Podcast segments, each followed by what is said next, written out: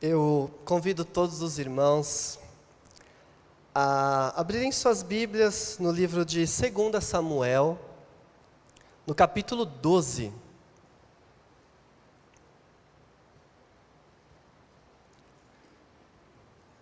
Segunda Samuel, capítulo 12.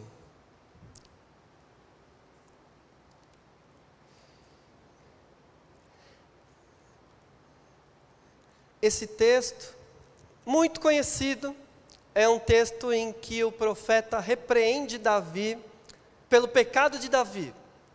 Mas para fazer isso, o profeta conta uma parábola, nós vamos ler. Para que Davi perceba o quanto ele pecou e o quanto ele está errado diante de Deus. Nós queremos falar sobre humildade, como uma das virtudes principais do cristianismo humildade. E se nós queremos falar sobre humildade, esse é um dos textos principais. Um grande rei que se humilha. Então vamos ler 2 Samuel, capítulo 12, a partir do versículo 1. Diz assim: E o Senhor enviou Davi, a Davi o profeta Natã. Ao chegar, ele disse a Davi: Dois homens viviam numa cidade. Um era rico e o outro pobre. O rico possuía muitas ovelhas e bois, mas o pobre nada tinha, senão uma cordeirinha que havia comprado. Ele a criou e ela cresceu com ele e com os seus filhos. Ela comia junto dele, bebia do seu copo e até dormia em seus braços. Era como uma filha para ele. Certo dia, um viajante chegou à casa do rico e este não quis pegar uma das suas próprias ovelhas ou dos seus bois para preparar-lhe uma refeição. Em vez disso, preparou para o visitante a cordeira que pertencia ao pobre. Então Davi encheu-se de ira contra o homem e disse a Natã: Juro pelo nome do Senhor que o homem que fez isso merece a morte. Deverá pagar quatro vezes o preço da cordeira, porquanto agiu sem misericórdia. Você é esse homem, disse Natã a Davi. E continuou: Assim diz o Senhor, o Deus de Israel: Eu ungi rei de Israel e o livrei das mãos de Saul. Dei-lhe a casa e as mulheres do seu senhor, dei-lhe a nação de Israel e de Judá. E se tudo isso não fosse suficiente, eu lhe teria dado mais ainda. Por que você desprezou a palavra do Senhor, fazendo o que ele reprova? Você matou Urias, o Itita, com a espada dos Amonitas e ficou com a mulher dele. Por isso a espada nunca se afastará da sua família. Pois você me desprezou e tomou a mulher de Urias, o Itita, para ser sua mulher. Assim diz o Senhor: da sua própria família trarei desgraça sobre você, tomarei as suas mulheres diante dos seus próprios olhos e darei a outro, e ele se deitará com elas em plena luz do dia. Você fez isso às escondidas, mas eu farei diante de todo Israel em plena luz do dia. Então Davi disse a Natã: Pequei contra o Senhor. E Natã respondeu: O Senhor perdoou o seu pecado, você não morrerá. Entretanto, uma vez que você insultou o Senhor, o menino morrerá. Oremos. Pai, mais uma vez diante da tua presença, suplicamos para que a tua mão poderosa permaneça sobre nós nesse momento, porque nós falamos a ti, mas agora queremos te ouvir, Senhor. Queremos ouvir a tua voz, queremos crescer, queremos te conhecer mais queremos ser impactados com a tua palavra nessa manhã, essa é a nossa oração. No santo nome de Jesus, amém. Irmãos, estamos diante de uma repreensão de pecado, uma repreensão que um profeta fez a um rei.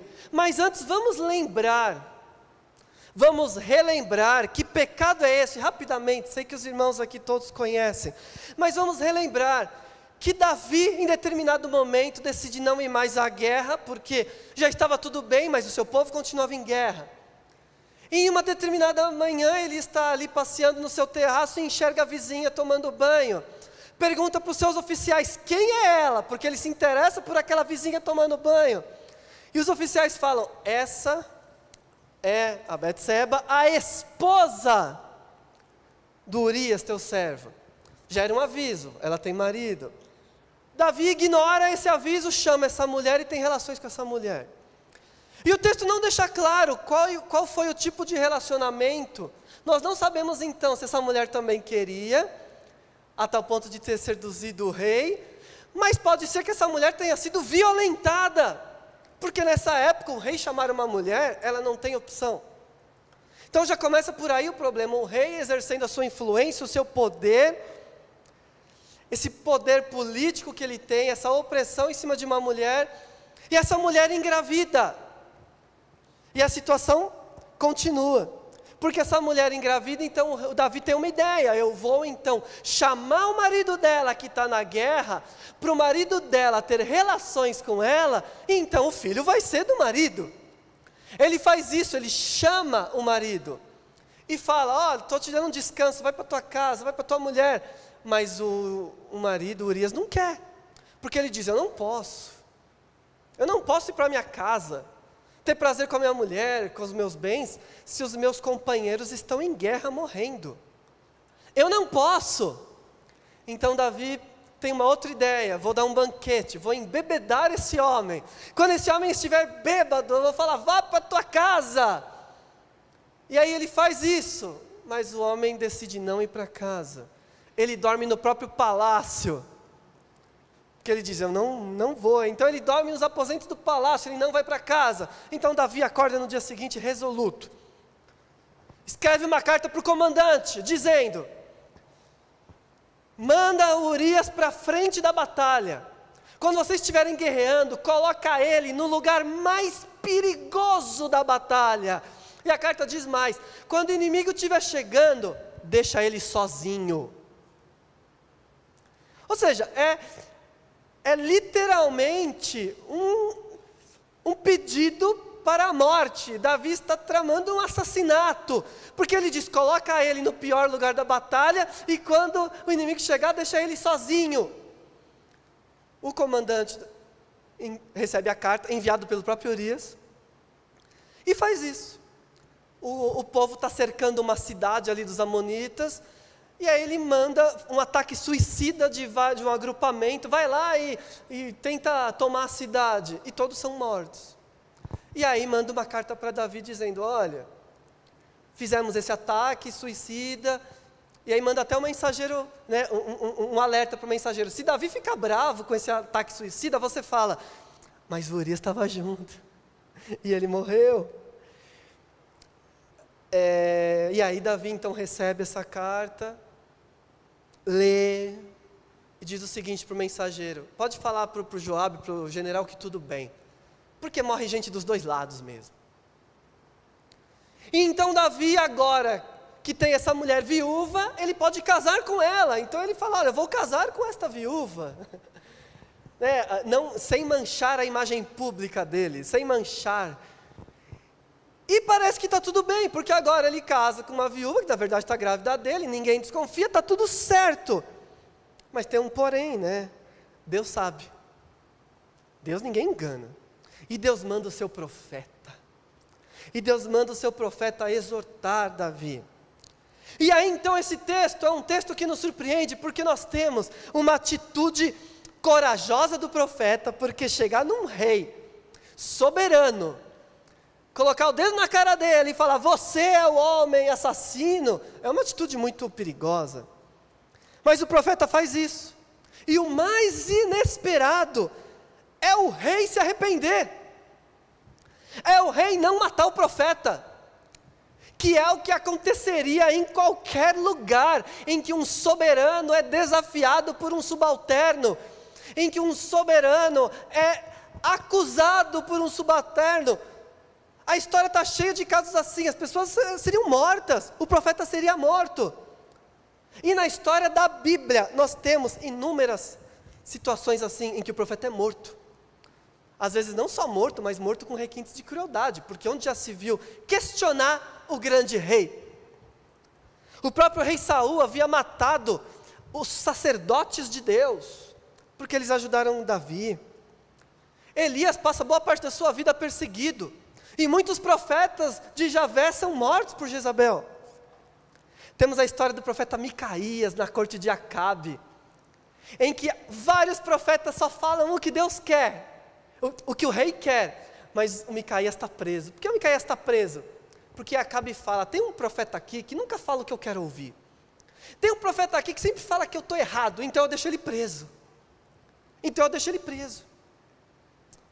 Porque é uma característica do profeta verdadeiro questionar o rei e apontar as falhas do rei, e não bajular. Quem bajula a autoridade é o profeta falso. O profeta verdadeiro é aquele que está sempre apontando a falha para corrigir a autoridade. O profeta Amós, ele é expulso de Israel. Amós é expulso de Israel porque está falando algo que o rei de Israel não queria. Então chega lá um falso profeta e diz: sai daqui, vai embora, você não é mais bem-vindo aqui, porque você está falando o que o rei não quer ouvir. O profeta Zacarias é morto apedrejado pelo rei Joás, por falar o que o rei não queria ouvir. A tradição judaica, isso não está na Bíblia, mas a tradição judaica diz que Isaías morre partido ao meio, e todo mundo acreditava nisso que Isaías morreu partido ao meio porque questionou o rei Manassés, dizendo: Você é pecador. Nós temos no Novo Testamento a história de João Batista, que foi falar para o Herodes que o Herodes estava errado por ter casado com a mulher do irmão, e ele é preso e decapitado. Então, na própria Bíblia, nós temos uma história longa de pessoas que foram questionar o rei e perderam a vida, e foram aprisionadas, e foram expulsas, e foram perseguidas. Mas aqui, diferente do que é esperado em qualquer contexto humano, isso não acontece. O rei se submete ao súdito. Na verdade, ele está se sub subordinando a Deus, porque a voz é de Deus. Mas essa voz de Deus foi trazida por um homem, que é um seu súdito. E o rei se submete e fala: Eu errei, eu pequei contra o Senhor. E o profeta não perde o seu status de profeta, o profeta continua sendo profeta, o profeta continua livre para profetizar tudo que Deus mandou. E o rei, e o rei agora está arrependido e envergonhado, mas ele assume isso. Um rei que assume a própria falha, que assume que errou. Um rei assumir que errou para os seus súditos, isso é algo impensável. Um suicídio político assumir que errou, mas esse é Davi, porque ele é um homem segundo o coração de Deus, e é por isso que Davi é diferente de todas as outras autoridades que passaram em Judá. E é por isso que Davi é aquele com quem Deus faz a aliança e diz: sempre terá alguém, seu descendente do meu trono. Por isso que Jesus é filho de Davi, porque Davi é esse homem segundo o coração de Deus que se arrepende e fala: Eu errei. E ele não vai punir o mensageiro de Deus. E ele não vai se encher de orgulho e falar, eu não erro. Porque nós temos uma Bíblia que fala, todos pecaram. Se a Bíblia fala, todos pecaram, eu erro, você erra. Você que é pai de família erra, mãe de família erra, você que é filho erra. Você que é chefe erra, você que é funcionário erra. Eu que sou pastor erro. Você que é membro da igreja erra, você cristão erra, todo mundo erra, todos pecaram. Todos erram. A Bíblia garante isso, que todos erram.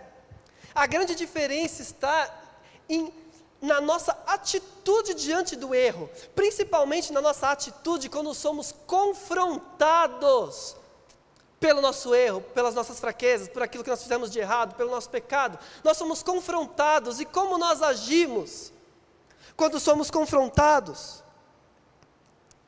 Todos erram, todos pecam, todos falham. Pedir perdão é um ato de humanidade. Pedir perdão é um ato de pessoas que entenderam a verdade do universo, que é são todos pecadores, mas eu tenho um Salvador, eu tenho um Senhor. E eu não preciso mais agora andar orgulhoso, encobrindo meus rastros, porque o meu Senhor já morreu por mim. E agora eu posso reconhecer que eu errei e tentar mudar.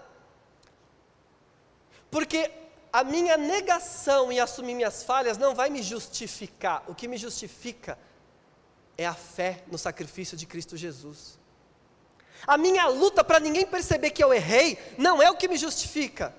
A minha mentira, como Davi mentiu e mentiu e mentiu, para ninguém perceber o meu erro, não é o que me justifica. O que me justifica é esse ato de falar, pequei contra o Senhor.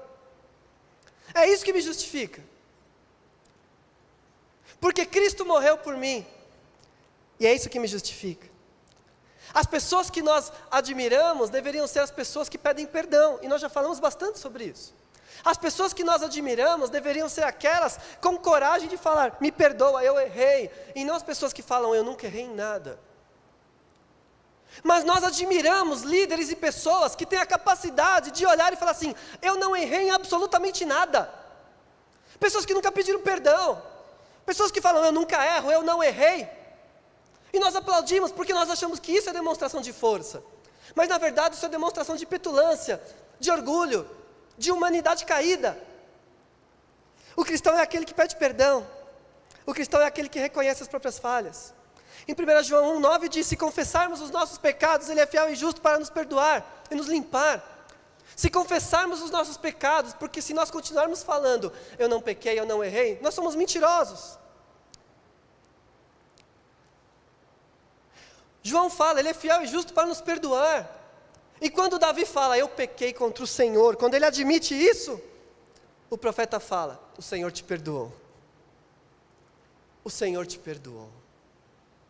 Claro que as consequências virão, porque o nosso pecado tem ecos, consequências, e Deus não vai retirar essas consequências, elas estão lá. As consequências virão. E a vida de Davi depois disso vai se tornar uma vida muito difícil. Mas é melhor encarar as consequências, estar em paz com Deus, do que continuar mentindo. Porque aí nós não vamos estar em paz nem com Deus e nem com as pessoas, se continuarmos mentindo e escondendo aquilo que nós fizemos. É necessário muita coragem para reconhecer o erro e pedir perdão, por isso não, é para qualquer um. E eu ouso dizer que é para aqueles salvos e limpos pelo sangue de Cristo. É preciso muita coragem para assumir os próprios erros, ainda mais em público e falar: eu errei. Me desculpe porque eu errei. É preciso muita coragem. Tempo atrás eu estava assistindo uma série de televisão. A série chama Succession. É uma série sobre uma empresa familiar de mídia e tem um homem que é o todo-poderoso, o que criou um império de mídia nos Estados Unidos. Um homem que todo mundo tem medo. Ele manda no presidente dos Estados Unidos. Ele chantageia quem ele quer, ele ameaça quem ele quer, o que ele fala acontece. É um homem todo poderoso, é um homem que não tem medo de nada. Mas em determinada situação, ele está num contexto familiar e ele fica muito nervoso, muito nervoso. Porque algo não estava dando certo para ele. E ao ficar muito nervoso, ele dá um soco na boca do seu filho mais novo, que já é adulto também. E esse filho cai nocauteado, e ele perde um dente, e ele começa a sangrar. Uma cena lamentável. E aí esse homem sai andando e deixa o filho lá nocauteado, com todo mundo vendo, a família inteira, e tudo aquilo. E ele não pede perdão. Mas tempos depois, ele é, ele é obrigado a estar ao lado do filho, sozinho, só os dois. E está incomodado, porque aquela situação deixou todo mundo incomodado. Então ele começa a falar para o filho: Sabe aquele dia? Aí o filho todo amedrontado. Não, não, deixa, deixa, deixa, deixa quieto. Aí ele, não, mas eu não sou assim, né? Daí o filho, não, não, você não é assim, não. não é... E o filho morrendo de medo, não sou assim, não. E ele continua, eu nem encostei em você, né? Nem pegou, o filho, não, não, não, não pegou, não, não pegou, não pegou. Tá tudo bem entre a gente, tá? Tudo bem, tudo bem. Tudo bem então, tudo bem. E seguem a vida, tudo bem. E aí isso mostra o quanto pessoas que publicamente são tão corajosas e destemidas, na hora de pedir perdão e assumir um erro, são os maiores covardes da face da terra, porque não tem coragem de olhar na cara da pessoa que ofendeu e falar: me desculpa, eu me descontrolei, eu estava errado. Não tem coragem. E aí a pessoa que mete medo até no presidente dos Estados Unidos não olha no olho do filho e fala: me desculpa. E a série continua trabalhando com esse homem que não pede perdão por nada. E quando é forçado para pedir um perdão, ele inverte e fala: Eu peço perdão porque eu confiei em você. Então, nunca pede perdão. Mas esse é o ser humano natural. É o ser humano que age como bicho, que grita, que bate, que enfrenta, qualquer coisa saca arma. E nós estamos numa semana em que no, essa, nessa semana, várias notícias nós lemos de pessoas que numa briga sacaram a arma. Ontem até mesmo teve gente que morreu, porque numa briga alguém saca a arma. Ou seja, pessoas corajosas, pessoas que atacam, pessoas que gritam, que enfrentam, mas que não pedem perdão. Que não pedem perdão. Que quando o que fizeram é crime, fazem de tudo para encobrir o crime. Quando o que fizeram não é crime, mas moralmente deve pedir perdão, também não pedem perdão. Fogem, evitam, não assumem o que fizeram, não assumem os próprios erros, não estão dispostos a pagar a consequência daquilo que fizeram. Covardia. Covardia. Ah, mas como é que vão me respeitar se eu pedir perdão? Se eu pedir perdão para o meu filho, como é que ele vai me respeitar? Horas. Pedir perdão para alguém é um ato de nobreza tão grande que aí sim você está mostrando a sua verdadeira coragem, o seu verdadeiro caráter, isso vai marcar. Você quer que o seu filho lá na frente lembre de você como? Meu pai era aquele homem arrogante, que está sempre certo em tudo, e ninguém pode falar com ele, ou o meu pai sempre que errava me pedia perdão. E reconhecia suas falhas. O que você acha que vai fazer seu filho te admirar mais? Então, por conta disso, dessa necessidade de sermos corajosos e pedirmos perdão, eu faço a pergunta: qual foi a última vez que você pediu perdão? Essa é a pergunta do sermão. Qual foi a última vez que você pediu perdão? Que você reconheceu que estava errado e falou: de fato, estou errado. Para a esposa, para o marido, para os filhos, no trabalho, para um vizinho, para alguém que você ofendeu, qual foi a última vez que você pediu perdão e falou eu errei? Que você deixou com que os outros vissem a sua falha? Você, como pecador miserável, arrependido, qual foi a última vez que isso aconteceu? Um dia, dois dias, uma semana, um mês, um ano, nunca. Se nós queremos ser pessoas com o coração que é segundo esse coração de Deus, nós precisamos estar dispostos a reconhecer os nossos erros e as nossas fraquezas e pedir perdão. Então, qual foi a última vez? Isso talvez seja um medidor, para que a gente possa ver como está a altivez do nosso coração, como está o nosso orgulho. Nós estamos dispostos a nos humilharmos ou não? Essa história de Davi com Natan mostra algumas dimensões do arrependimento e do pedido de perdão, que talvez possam também nos ajudar e nos iluminar um pouco melhor a nossa vida para a gente entender. A primeira dimensão que eu vejo aqui é de que todo pecado é contra Deus. Porque Davi fala, eu pequei contra Deus. É a primeira fala dele. É a fala onde ele diz, é, Deus foi o ferido nessa história. Mas na verdade o ferido foi o, o marido, né? Mas Deus é o principal ferido. E isso é ecoado no Salmo 51, no versículo 4, quando ele fala: Contra ti, contra ti somente pequei.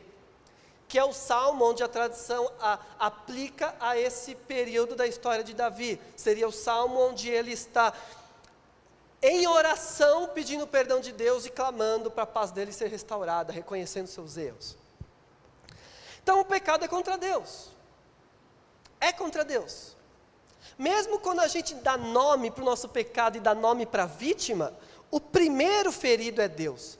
Porque é a lei de Deus que diz que o adultério é pecado, é a lei de Deus que diz que nós devemos amar, é a lei de Deus que está sobre nós, regendo a nossa vida e nos mostrando a maneira certa de viver. Então todo pecado é rebelião. Isso nós sabemos.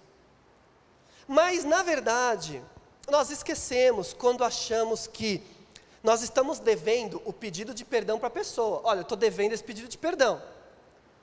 Mas não tem problema, eu estou na igreja, eu estou com Deus, estou louvando, estou liderando o ministério, estou fazendo. Porque na verdade o que eu estou devendo é o perdão para a pessoa. Mas com Deus está tudo bem. Segundo a hierarquia de Davi, é o contrário. Enquanto não estiver tudo bem com Deus, nada mais está bem na minha vida. É para Deus que eu tenho que pedir perdão em primeiro lugar. Se eu adulterei, se eu menti, se eu trapaceei, se eu fui violento, se eu violentei, o que é que eu tenha feito? O primeiro interessado é Deus e é para Ele que eu preciso lançar esse meu pedido de perdão. O primeiro interessado é Ele. E aí então, uma vez que eu estiver bem com Deus, eu tenho as outras medidas que eu preciso tomar. Mas em primeiro lugar é com Deus. Então não dá para falar, ah, eu vou esperar, eu vou deixar passar, eu, não, não dá.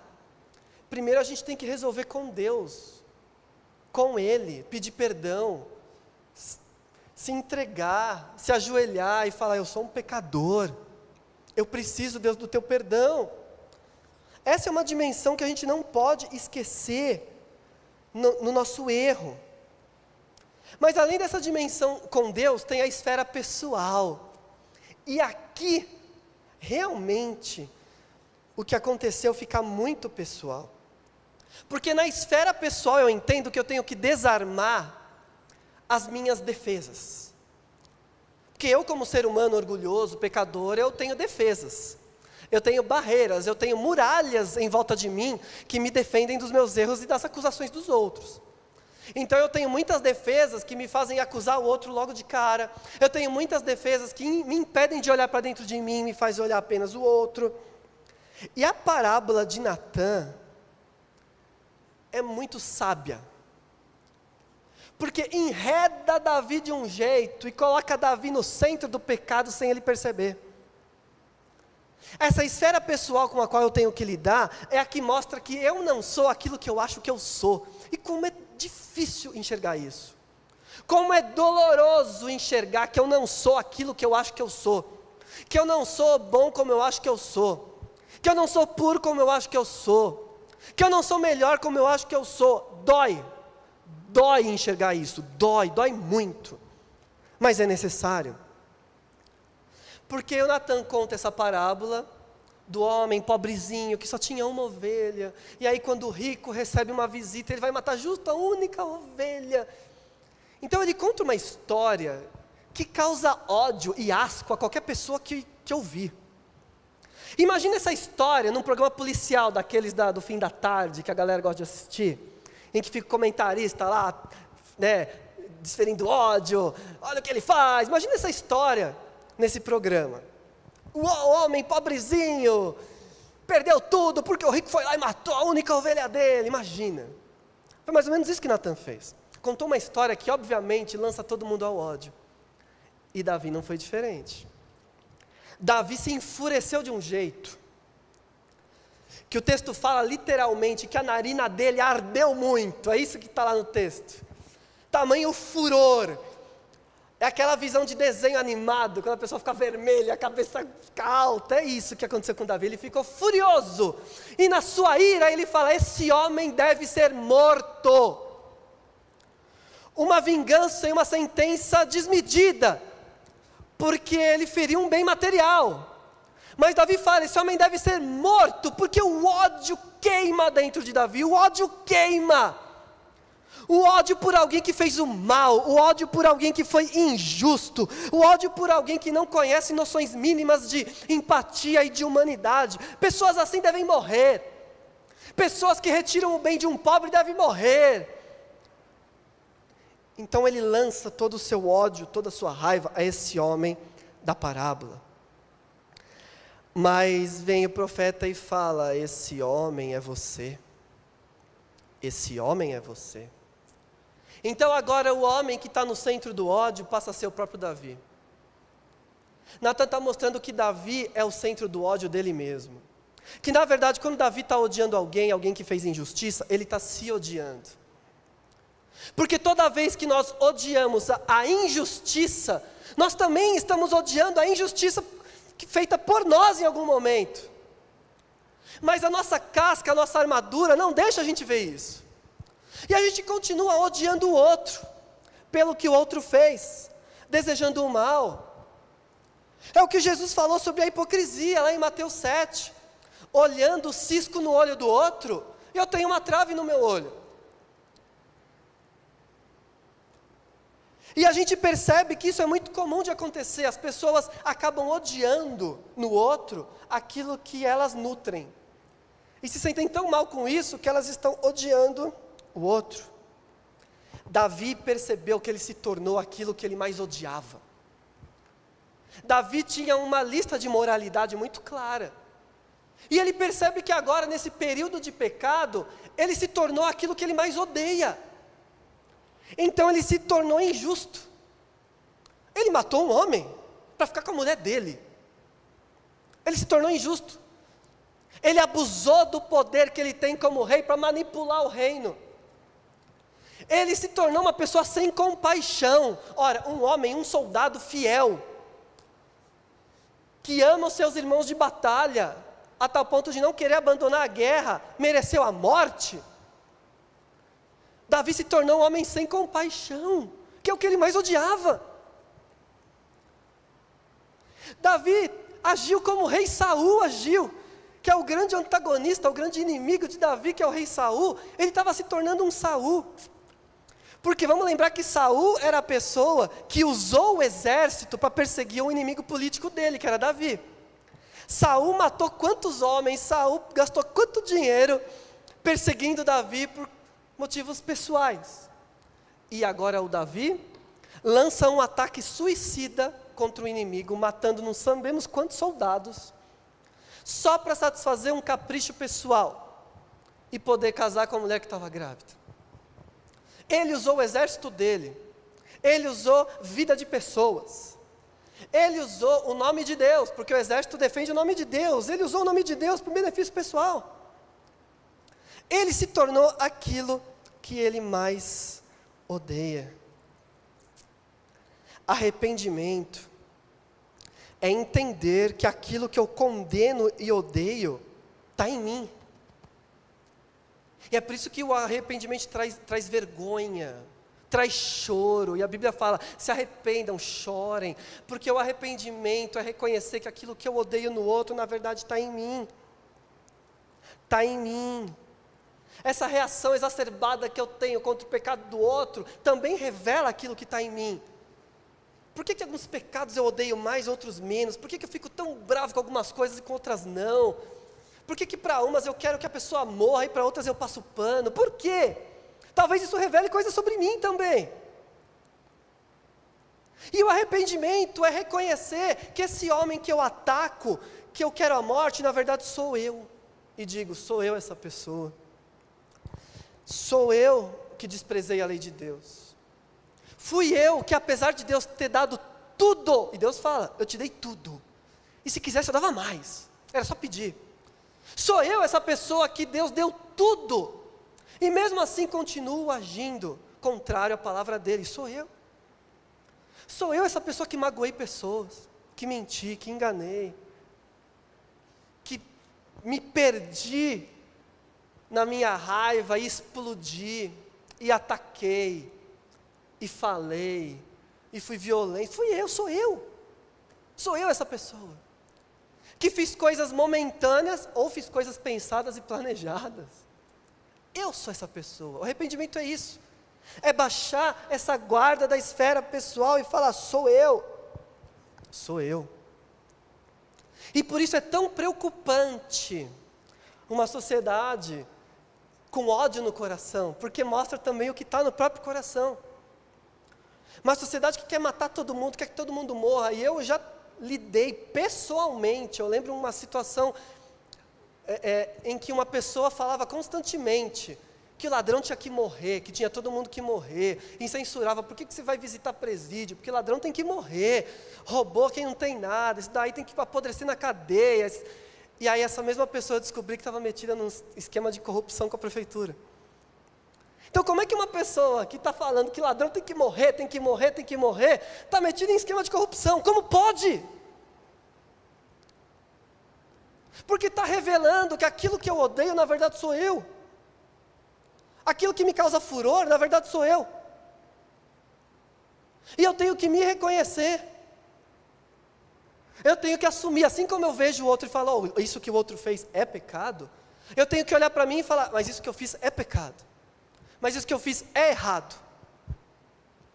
Eu sou essa pessoa. A diferença entre Davi e qualquer um outro é: qualquer outro falaria, não, eu não sou, não. E esse profeta tem que morrer. Morre junto. Davi não, Davi fala, sou eu. Sou eu. Então, essa sentença que pareceu pesada demais, agora é para ele. Condenar o outro naquilo que eu também sou cúmplice, naquilo que eu também faço, é uma característica nossa. É uma característica que está presente na nossa natureza. O cristão verdadeiro, que assumiu que é um pecador e que precisa dessa graça, é alguém que se arrepende e reconhece: eu sou esse pecador miserável, sou eu. Eu sou esse homem. Me perdoa, Deus. Eu sou esse homem. Eu assumo. Por último, tem essa esfera com Deus, tem essa esfera pessoal, mas tem também a esfera pública. A esfera pública com o ofendido. O texto não explica como Davi tornou isso público. Mas eu tenho certeza que não foi o profeta que saiu falando. Certeza, porque era um homem de Deus, certeza. O próprio Davi torna isso público. Porque ele sabe que não era apenas algo entre ele e uma pessoa ofendida para resolver ali no bastidor. E eu falo isso porque eu não estou querendo dizer que todo pecado que você cometer você tem que vir na frente do microfone e falar, não é isso. Mas existe a esfera pública com aquele que eu ofendi. E eu preciso me retratar, e eu preciso reconhecer o meu erro. E o ofendido aqui foi todo Israel, que colocou o exército nas mãos de um homem que estava manipulando e matando. O ofendido aqui é todo Israel que entendeu que era um homem segundo o coração de Deus, que iria obedecer tudo que Deus mandasse, e na verdade se desviou do caminho e fez o reino se desviar do caminho. Davi torna esse pecado público porque ele entende que o ofendido é o povo como um todo. E ele de alguma forma vai assumir, porque todos sabem. Ele escreve salmos sobre isso que é cantado que é publicado. Ele torna público algo grotesco que ele cometeu. Ele torna público. E ele fala: Fiz, estou arrependido, foi um erro, fiz. A esfera pública mostra de fato se nós temos essa coragem do arrependimento ou não. Porque pode ser que lá no seu quarto você abaixe e fale, Deus, desculpa, tal. Mas chegar para o irmão ofendido e falar, Fui eu que fiz, me perdão, perdoa. Chegar para o filho e falar: desculpa, não devia ter gritado, não devia ter falado. Chegar no ambiente de trabalho e reconhecer o erro e falar assim: ó, fui eu. Mesmo que isso cause demissão. Assumir e arcar com as consequências do que fez é para poucos. É só para aqueles que têm o coração segundo Deus. Arcar com as consequências do que fez, assumir o erro, é para poucos. São para aqueles que de fato têm o coração quebrantado, que é o que Davi sempre pede para Deus. Assumir o erro é para poucos, porque existe essa esfera pública.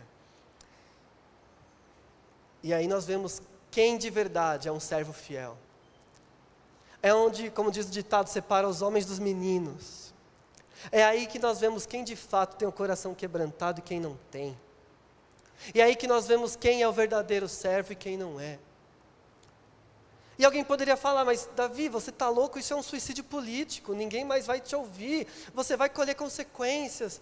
Davi falaria, eu já vou colher consequências de qualquer jeito. O fato é se essas consequências eu vou colher ao lado de Deus ou na mentira. Porque quem encobre as próprias falhas continua mentindo continua tendo que contar uma mentira para enganar a outra, para encobrir a outra, para encobrir a outra, e não está em paz com Deus. A consequência vem. A consequência vem. A diferença é se você vai encarar com Deus ou sem Deus. E Davi escolheu com Deus, para isso ele tinha que assumir.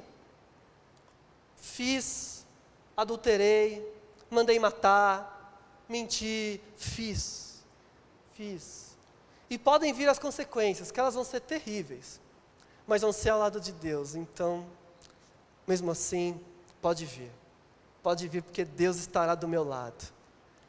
E nós conhecemos a história, a consequência vem, a família dele se transforma em uma família em pé de guerra. Ele é destituído do poder pelo seu filho, que violenta suas esposas em praça pública. Tudo o que o profeta falou acontece. Mas Davi passa por tudo isso ao lado de Deus. Era melhor não ter pecado? Era. Por isso não vale a pena pecar, porque a consequência é terrível. Mas uma vez que aconteceu, assuma. Assuma. Peça perdão. Reconheça a sua fraqueza. Talvez você colha consequências, mas ao lado de Deus vale a pena. Tenha essa coragem. Com o tempo as pessoas vão te admirar pela coragem que você teve, como eu admiro pessoas que tiveram coragem de assumir. Com o tempo a sua família vai entender o quanto você está arrependido. Porque assumir é uma demonstração de arrependimento. Dar a cara a tapa, evidenciar, derrubar a muralha em volta de você, é uma característica de arrependimento verdadeiro. Por isso a gente precisa viver com humildade. E a lição que essa história de Davi nos traz é que é difícil viver com humildade, é muito difícil. É fácil falar que eu sou humilde, mas viver com essa humildade bíblica é muito difícil. Porque tem que quebrar essa nossa muralha, quebrar essa nossa aparência e mostrar quem nós somos. Mas eu te encorajo a fazer isso. Eu te encorajo a pedir perdão. Eu te encorajo a parar de viver por aparências. Parar de tentar viver com essa fama de forte, infalível. Porque ninguém é infalível. Não admire pessoas que são assim, porque você vai querer ser igual. Mas também não seja assim. Assuma, assuma. Te convido a pedir perdão hoje. Pedir perdão essa semana. Se você está em meio a um conflito que depende do seu posicionamento de arrependimento, faça isso. Se arrependa, está esperando o quê? Faça isso. Assuma a sua parte. Assuma o que você fez. Mas peça um arrependimento sincero, sem atacar ninguém. Davi poderia falar, ah, mas ela também estava tomando banho. Mas não, eu pequei contra o Senhor, ponto. Assuma sem atacar ninguém, sem tentar se justificar. Quem te justifica é Deus. Assuma. E você vai viver em paz. Vamos orar. Vamos falar com Deus. Querido Deus, nós precisamos ter coragem coragem para assumir a nossa humanidade caída, coragem para assumir nossos erros, coragem para conversar com aqueles que nós ofendemos, reconhecer a nossa fraqueza, Pai, precisamos de coragem. Senhor, a tua palavra nos estimula a enfrentarmos, Pai, essas nossas fraquezas com a cabeça erguida. Por isso, Senhor Deus, clamamos agora. Quebranta o nosso coração. Nos mostra o caminho mau. Quebranta nosso coração, Pai. Mostra aquilo que nós censuramos nos outros, mas nós somos. Senhor, quebranta o nosso coração e não nos deixe viver com ódio, com raiva, desejando a morte dos outros, Pai, porque isso nos transforma em assassinos. Senhor Deus, tem misericórdia da nossa vida, perdoa os nossos pecados, nossas falhas, reconhecemos diante de Ti o que temos feito, o que fizemos. Somos pecadores, queremos mudar. E queremos reconhecer isso, Pai. Abençoa cada um que está ouvindo essa mensagem. Se eles estão em meio a algum conflito, alguma situação, que haja arrependimento. Como povo teu, Deus, nós buscamos essa humildade entre nós, de irmãos que se perdoam, que oram uns pelos outros, que reconhecem, Pai, as próprias fraquezas. Cuida da tua igreja, Pai, que queremos caminhar em humildade cada vez mais e dar esse testemunho de humildade para com os outros Cuide de nós, Pai, é a nossa oração. No santo nome de Jesus, amém.